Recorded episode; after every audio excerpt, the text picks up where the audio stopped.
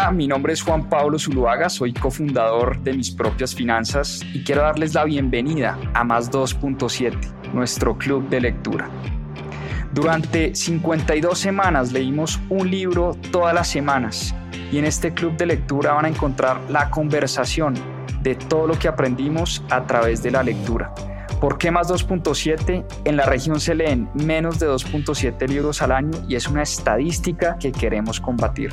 Disfruten esta conversación y este aprendizaje que tuvimos a través de los libros. Bienvenidos.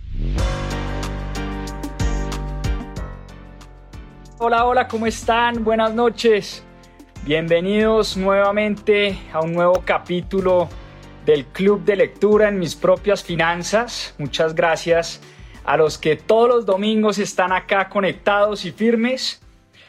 Muchas gracias por su tiempo. A los que se conectan por primera vez, les cuento que este es un espacio de lectura. Este es un espacio donde hablamos de libros. Todos los domingos nos conectamos para hablar sobre un libro distinto. Ya hemos hablado de muchos temas, hemos hablado de emprendimiento, de historia, un poquito de filosofía, de negocios, de inversiones, de finanzas, poco de todo a través de la lectura y a través de los libros. Nos interesa promover este hábito poderoso de la lectura y ha sido un viaje fascinante. Bueno, ahora sí, entremos en materia porque hoy tenemos un libro espectacular. El libro hoy se llama Te enseñaré a ser rico de Ramit Sethi. I will teach you to be rich en inglés.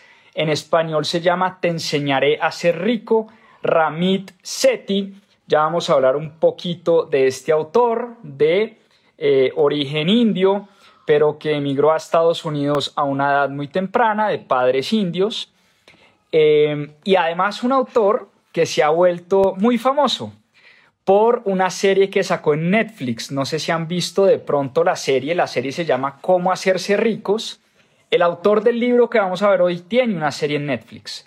Les confieso que yo la serie no la he visto, pero sí he leído su libro, leí su libro esta semana y además les voy a hablar de cuál es eh, mi capítulo favorito de este libro. Sin duda un capítulo que me gustó mucho, que me puso a pensar bastante y que vengo aplicando personalmente hace mucho tiempo, así que más adelante les contaré cuál es mi capítulo favorito de este libro, pero para los que están ingresando, hoy vamos a hablar del libro de Ramit Sethi, te enseñaré a ser rico, I will teach you to be rich en inglés. Y como les decía, tiene una serie en Netflix que se llama Cómo hacerse ricos. Hablemos un poquito del autor, aparte de ser famoso y es como el nuevo gurú de las finanzas personales.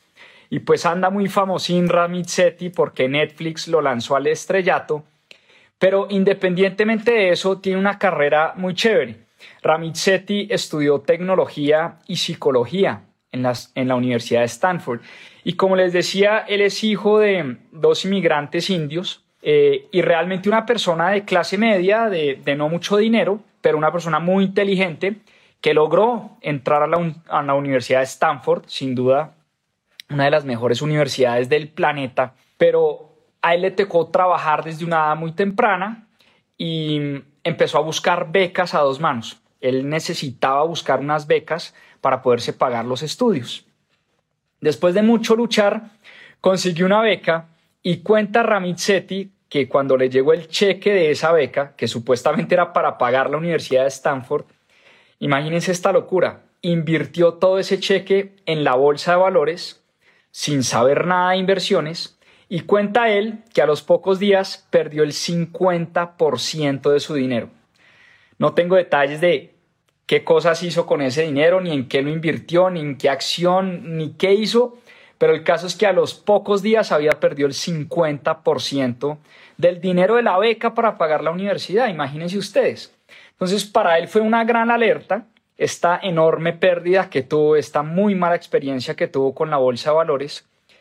Y primero se dio cuenta que no sabía nada de dinero, absolutamente de nada de dinero, no tenía ni idea sobre inversiones y no podía creer cómo había perdido el 50% de la beca que le habían dado para pagar la Universidad de Stanford. Entonces, para él, desde ese momento, el tema del dinero se le convirtió en una gran obsesión. Pero no solo eso, quiso desde ese momento, estudiando tecnología y psicología, que esto es bien importante, quiso entender y se obsesionó con entender y dominar los temas de dinero y eso es precisamente lo que Ramizzetti nos comparte en su libro, porque él lleva estudiando muchos años el tema del dinero, cómo dominar el juego del dinero y de eso es lo que vamos a hablar a través de su libro. ¿Qué nos dice Ramizzetti? Él abre su libro diciendo que hoy en día tenemos una cantidad de información, nos están disparando una cantidad de información y esa cantidad de información puede generar parálisis muchas veces. Pero para él es muy importante que nos enfoquemos en lo que podemos controlar. Que nos enfoquemos en lo que podemos controlar. Mucha gente, dice él, se la pasa criticando al gobierno, se la pasa criticando al presidente de turno, se la pasa criticando a sus padres, se la pasa criticando a sus jefes, pero dice Ramizzetti que uno debería empezar por entender y cambiar su propio comportamiento. Y desde esas primeras páginas, cuando él empieza a hablar de esto, pues sin duda me cautivó porque es algo con lo que estoy totalmente de acuerdo. Los cínicos, dice él, eh, o los cínicos, que son estas personas que se viven quejando y que le viven echando la culpa a los demás, no quieren resultados, sino quieren es excusas para no tomar acción. Desde ahí empezamos bien, desde ahí me empezó a gustar el libro.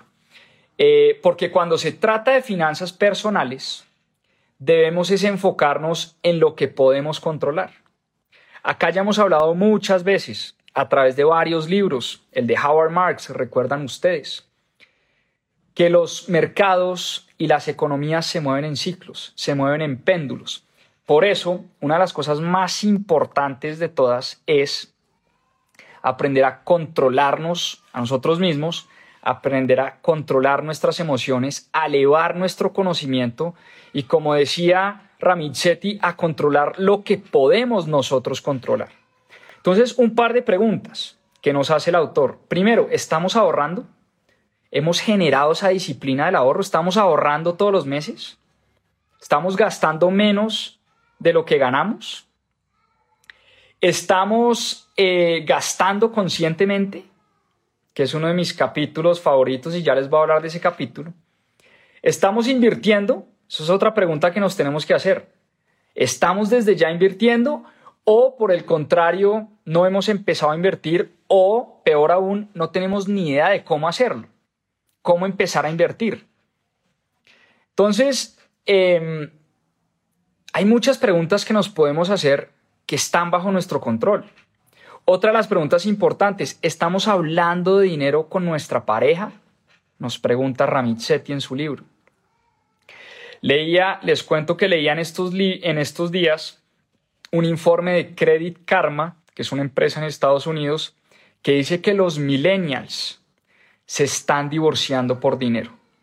La razón número uno, decía ese informe de Credit Karma, de divorcios en, en los jóvenes, la razón número uno es temas de dinero. No se ponen de acuerdo a la hora de manejar dinero.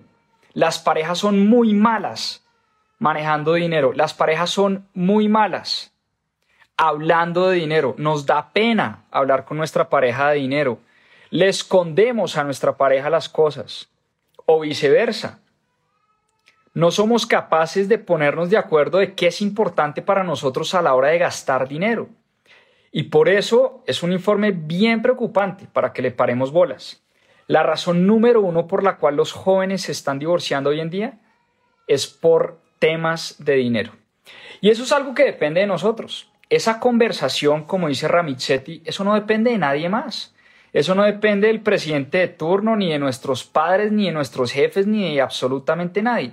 Depende 100% de nosotros. Por eso, dice Ramizzetti, los problemas financieros son tuyos, pero también tú tienes la solución de tus problemas financieros. Y dice Ramizzetti que uno debería empezar por seguir el método del CEO.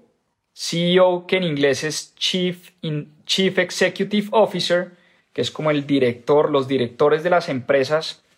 em, los jefes máximos de las compañías los llaman los CEOs, los Chief Investment Officers. Y el acrónimo de CEO, dice él, es cortar gastos, es decir, cut spending, gastar menos, en inglés la E es earn more, perdón, perdón, perdón, ganar más, earn more, ganar más, y optimizar la forma en que estamos gastando.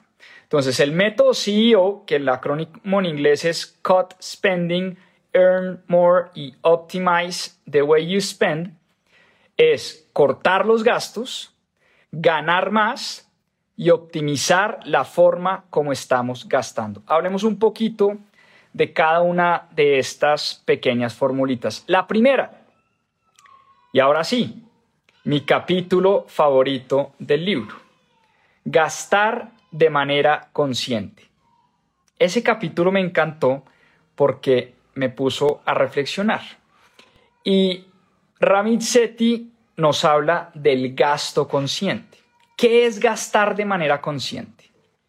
Que, como les digo, mi capítulo favorito del libro, en la versión en inglés, el capítulo número, ya les voy a decir, el capítulo número 4. Vamos aquí a las notas.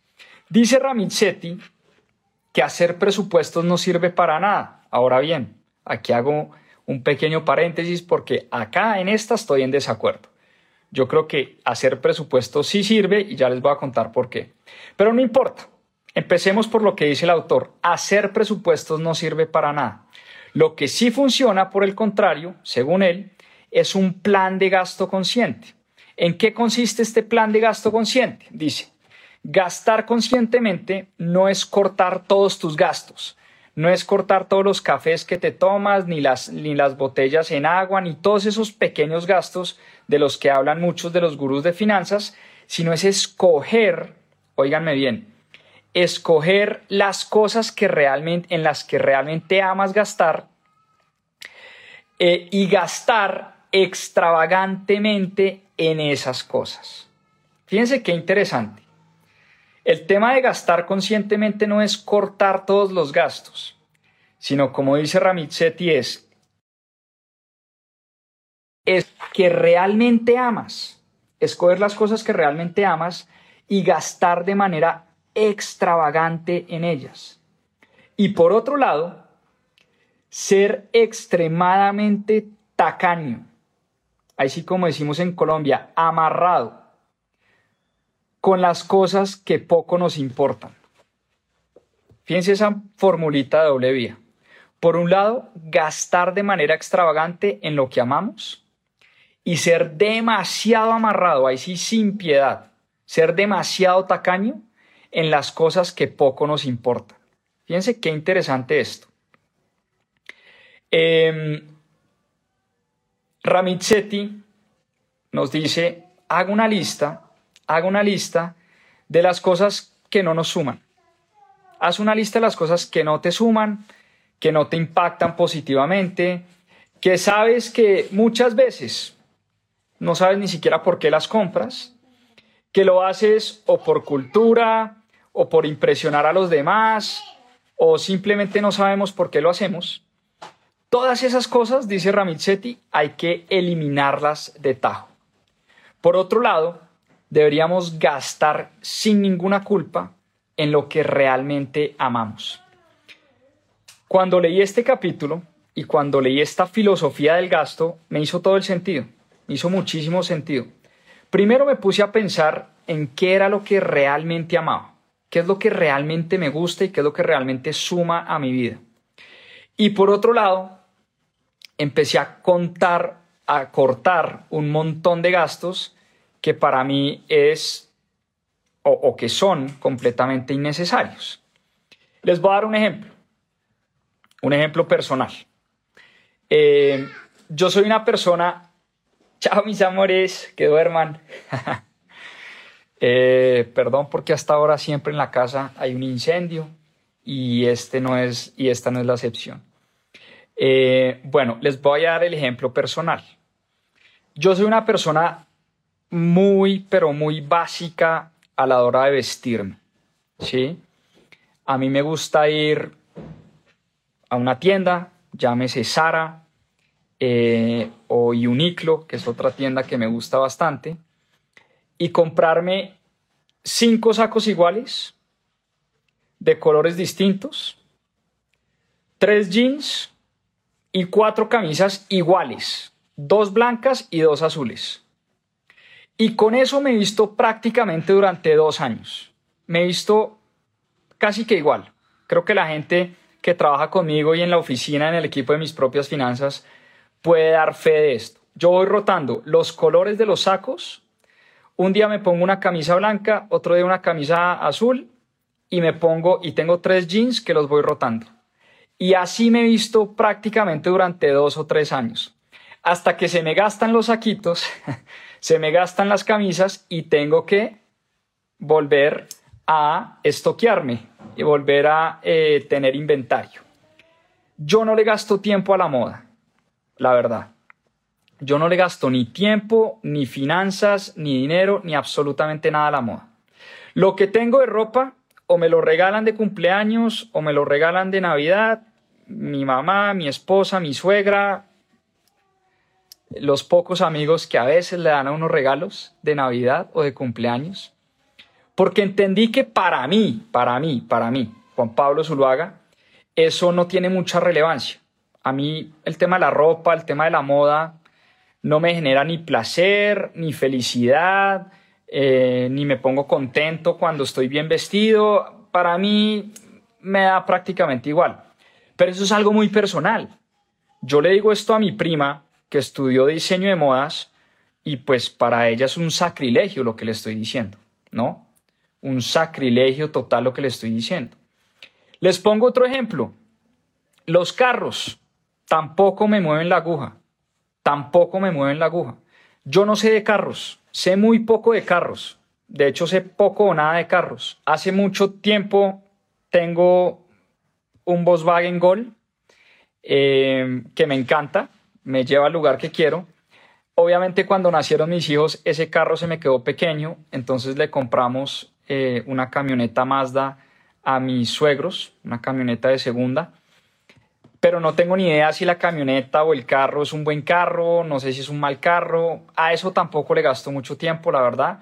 No me trasnocha andar montado en un carro de alta gama, no me trasnocha ahorrar y trabajar e invertir para comprarme un BM, un Mercedes, un Audi. Eh, no soy una persona que le gustan mucho los carros, entonces pues Ahora, no critico a la gente que sí lo hace. De ninguna manera. Por el contrario, si a ti te encanta la moda y te encanta y eres un fanático de los carros y puedes hacerlo, parce, cómprate la mejor ropa del mundo, el mejor carro del planeta, cómprate 10 carros, si lo puedes hacer, gasta sin remordimiento en lo que más te gusta, si lo puedes hacer. Por otro lado, cosas raras en las que sí gasto, bastante, muchísimo.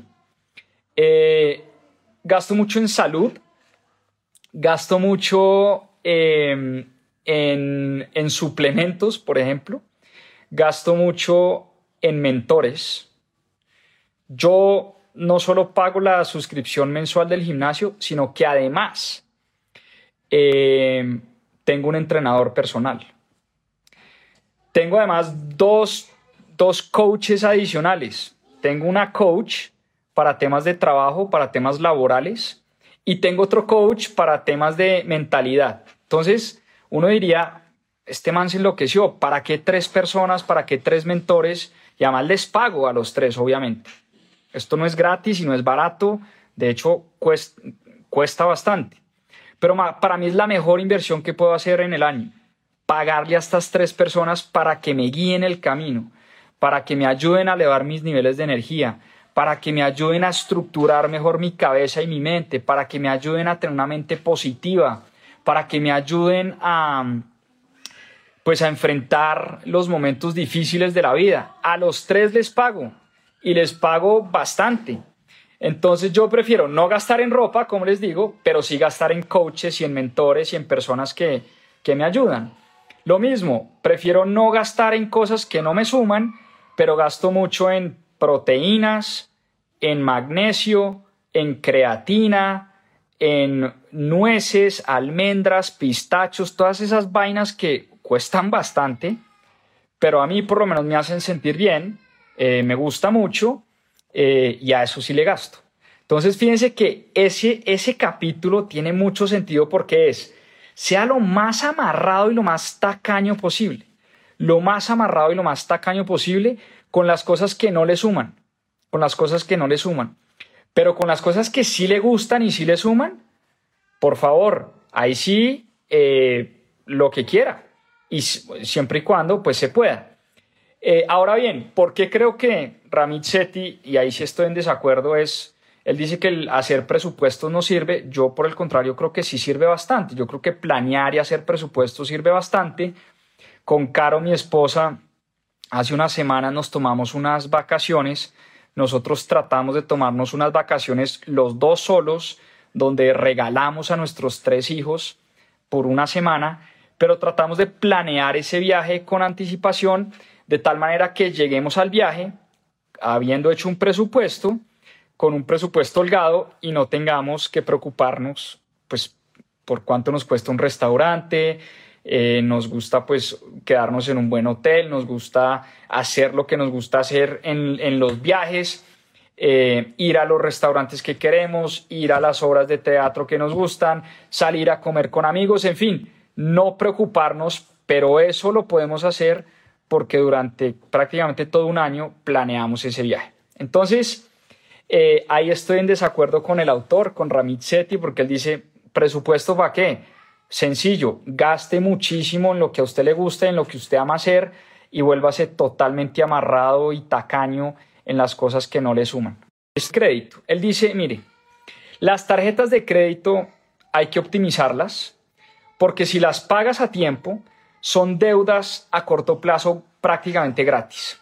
Entonces, usar las tarjetas de crédito es de las mejores decisiones financieras que puedes tener. Ojo con esto. Usar las tarjetas de crédito es de las mejores decisiones financieras que pueden tener. Las tarjetas de crédito te pueden ayudar muchísimo, por ejemplo, a mejorar tu puntaje de crédito, tu puntaje crediticio y tu score de crédito. Todos tenemos un score crediticio, todos tenemos una historia crediticia y las tarjetas de crédito nos ayudan a mejorar esa historia crediticia. Entonces, bien manejadas, las tarjetas nos pueden ayudar muchísimo, muchísimo a mejorar esa historia crediticia. Y eso juega a favor nuestro. ¿Por qué? ¿Por qué? Porque cuando mejoramos nuestra historia crediticia, los bancos nos ofrecen mejores condiciones de crédito. Los bancos nos ofrecen mejores condiciones de crédito. Entonces, si yo tengo un buen score de crédito, si durante toda mi vida fui responsable pagando las tarjetas, pagándolas a tiempo, no endeudándome al cupo máximo, eso me va a ayudar a elevar mi score crediticio. En la medida en que yo aumento mi score crediticio, los bancos me van a prestar a más plazo y a menos tasa. Y eso implica mucho dinero en el futuro. Quiere decir que si yo me endeudo en el futuro, yo voy a pagar mucho menos intereses. ¿Y para qué es buena la deuda? Nos dice Ramizzetti. ¿Para qué es buena la deuda? Pues sirve para muchas cosas. La deuda sirve para irse a estudiar, en muchos casos, como le pasó a Ramizzetti, y pudo graduarse de Stanford University, una de las mejores universidades del mundo. La deuda sirve para comprar activos, para hacer inversiones.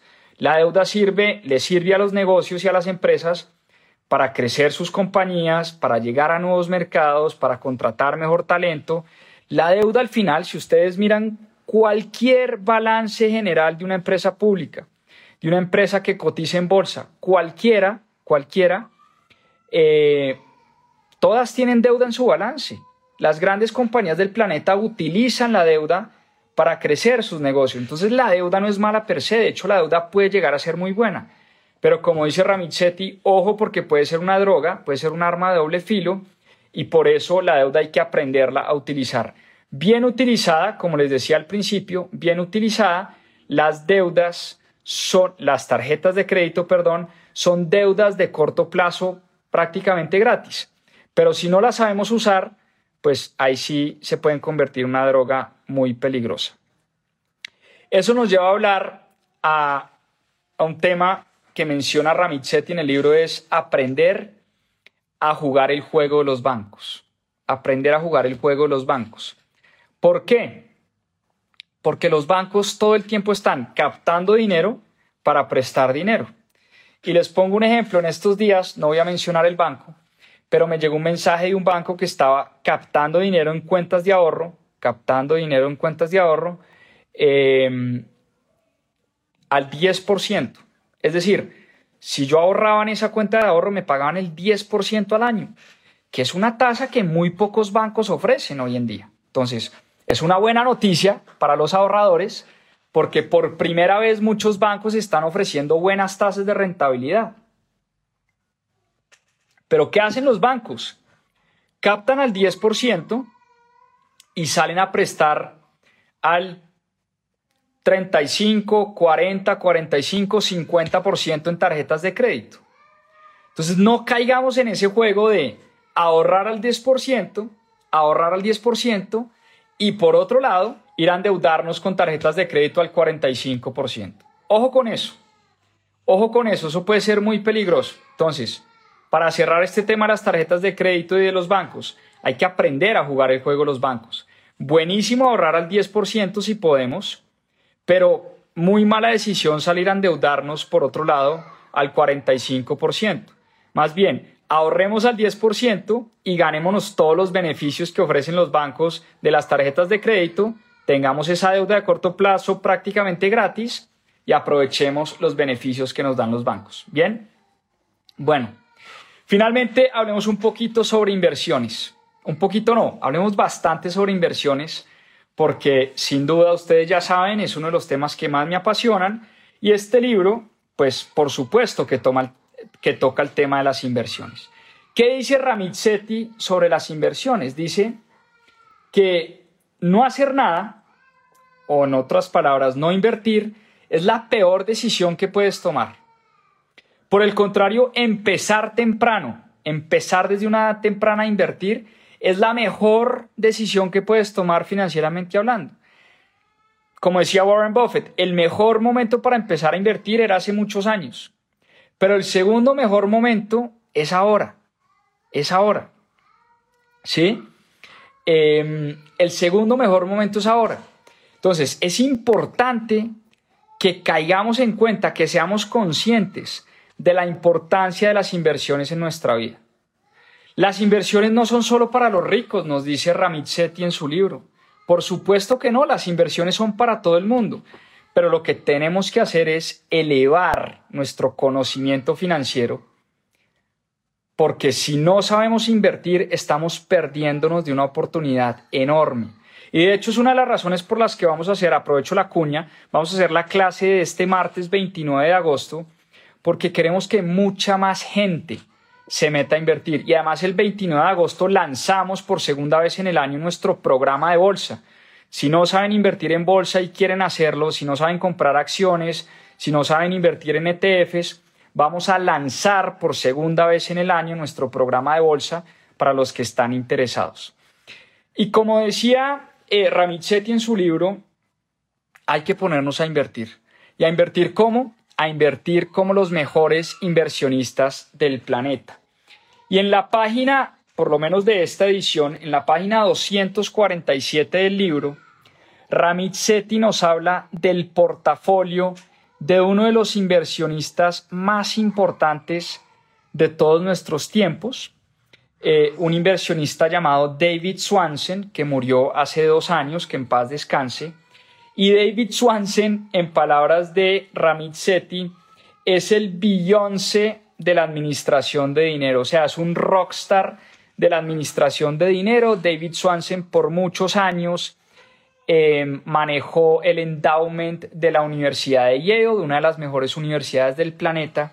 ¿Y cómo invertía David Swanson? Hablemos de este portafolio, porque lo mejor que podemos hacer cuando no sabemos invertir es copiar las estrategias de los mejores inversionistas del planeta. ¿Cómo invertía David Swanson?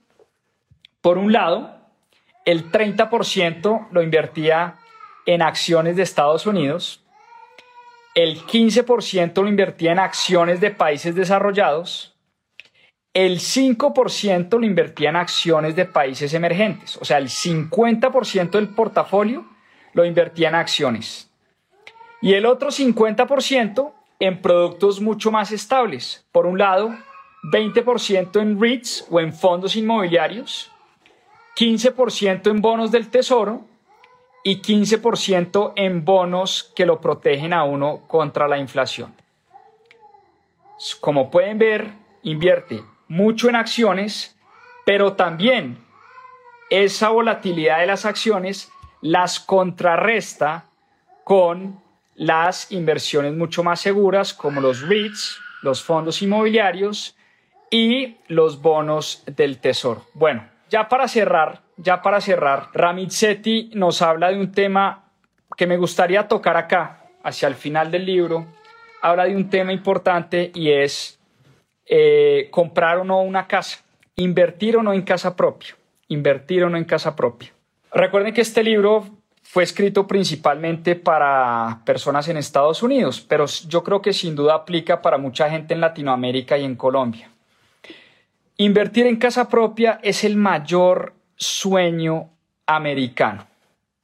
El mayor sueño americano. La gente, dice Ramizzetti, no tiene ahorros, no tiene un plan financiero, nunca ha hecho inversiones, no tiene un portafolio en bolsa, no gasta conscientemente y aún así, es increíble, quiere comprar una casa. Aún así, el sueño americano, el sueño de toda persona que nace en Estados Unidos, dice Ramit Sethi en su libro, es comprar una casa. Ese es el sueño que le meten en la cabeza a la gente desde pequeños. Y repito, personas que no tienen plan financiero, no, tienen ahorros, no tienen esa disciplina, nunca han hecho inversiones, eh, no gastan conscientemente, aún así se meten a comprar una casa porque eso es lo que les han dicho desde una corta. Y Ramit Sethi no dice necesariamente que comprar una casa para vivir sea una mala o una buena inversión. Lo que dice Ramit Sethi, cosa con la que yo estoy totalmente de acuerdo, es, primero, ¿puedes realmente comprar esa casa? ¿Tienes por lo menos el 30% del valor de la casa para pagarlo como cuota mínima, como, como, como la cuota de tu inversión? ¿Puedes pagar, esta es una pregunta importante, ¿puedes pagar el crédito hipotecario de tu casa aún así si los intereses se doblan, que fue lo que le pasó a muchísima gente con la subida de las tasas de interés? Entonces fíjense que comprar una casa no es que sea una mala inversión. El gran problema, nos dice Ramit es que la gente se mete a comprar una casa sin hacer las cuentas. La gente se mete a comprar una casa sin tener un solo peso ahorrado. La gente se, la gente se mete a comprar una casa cuando nunca antes en la vida ha hecho ninguna otra inversión. La gente se mete a comprar una casa sin proyectar lo que va a pagar de crédito hipotecario y sin proyectar la cantidad que va a pagar de intereses durante los próximos 10, 15 o 20 años. Entonces, todo hay que pensarlo muy bien, todo hay que estructurarlo muy bien, hay que planear muy bien si te vas a meter en esa inversión, porque meterse en la compra de una casa o en la compra de cualquier activo en general puede ahogar tus finanzas. Es algo que puede realmente ahogar tus finanzas. Entonces quería hacer esa anotación sobre la, la compra de la casa porque dice Ramizzetti que es una de las decisiones más importantes, decisiones financieras obviamente, una de las decisiones financieras más importantes de una familia o de un ser humano, pero generalmente se hace muy mal y se toma muy mal esa decisión. Una anotación adicional sobre las criptomonedas. No gracias, dice Ramizzetti. Para él las criptomonedas, y habla sobre todo de Bitcoin, es un activo demasiado volátil para su gusto eh, dice que la gente que invierte en Bitcoin generalmente lo hace, y es un tema muy psicológico. Recuerden que Ramit Sethi es psicólogo de profesión. La gente que invierte en Bitcoin y en muchas otras criptomonedas lo hace, pero cuando el precio sube. Y muy pocas veces la gente compra criptomonedas o compra Bitcoin cuando el precio baja o cuando el precio está en mínimos históricos. Según él, Bitcoin y muchas otras criptomonedas son el típico activo que se pone de moda de vez en cuando y ahí es cuando la gente empieza a invertir. Pero esa es la peor forma de invertir. Las inversiones por moda son las peores, según Ramit Cuando nos metemos a invertir en algo que no conocemos, simplemente porque está subiendo, porque el primo compró Bitcoin, porque la tía compró Bitcoin y porque en las noticias todo el mundo habla de Bitcoin, generalmente esa apuesta sale mal. Generalmente esa inversión sale mal. Sin embargo, dice Ramit si alguien quisiera hacerlo, si alguien que lee este libro quisiera invertir en Bitcoin, dice él que no debería hacerlo con más del 5 o el 10% del patrimonio. Uno no debería estar invirtiendo en un activo demasiado volátil, por el contrario, él cree mucho más en las inversiones en ETFs. Eh, para los que no saben qué son los ETFs, el martes vamos a profundizar muchísimo en nuestra clase. Y cierro con esto, cierro con el último capítulo o el último párrafo de Ramit Sethi de su libro, donde nos habla de qué es realmente tener una vida rica, qué es tener una vida millonaria. Y él dice que una vida rica no se trata solo de dinero, se trata por el contrario de diseñar un sistema, un sistema que te ayude a administrar tu vida y que además, ojalá el día que tengas este sistema andando y tengas este sistema trabajando y sepas manejar dinero y hayas aprendido a jugar este juego, ojalá puedas enseñarle a los demás a hacerlo. ¿Por qué? Porque una vida rica no es solo tener dinero. No hay nada más gratificante que ayudar y entregarle a los demás. Miren qué bonito cómo termina el libro. El libro ni siquiera termina hablando de dinero. El libro termina hablando de dar a los demás, de ayudar a los demás y que en el momento en que uno lea este libro pueda implementar este sistema, pueda administrar su vida y pueda jugar este juego del dinero como lo hacen los grandes profesionales, la idea es que le enseñemos a los demás a hacerlo, porque no hay nada más gratificante en la vida que dar y ayudarle a los demás. Me recordó mucho a la frase de Tony Robbins que dice que el secreto de vivir está en dar. The secret to living is giving, dice Tony Robbins. El secreto de vivir está en dar. Muy parecido a lo que nos dice Ramit Sethi en su libro. Ahora sí los dejo y nos vemos en una próxima oportunidad, el próximo domingo, con otro nuevo libro. A seguir aprendiendo. Un abrazo. Chao, chao. Que estén bien. Este mes, el 30 de octubre, haremos un evento sin precedentes en Colombia. Por primera vez en el país, vamos a hacer una feria inmobiliaria que junta educación e inversión al mismo tiempo. Haremos un evento educativo donde aprenderás a invertir en el sector de bienes raíces como lo hacen los grandes expertos del planeta, pero además tendremos a más de 15 aliados de manera presencial para que puedas empezar a invertir en el sector de bienes raíces.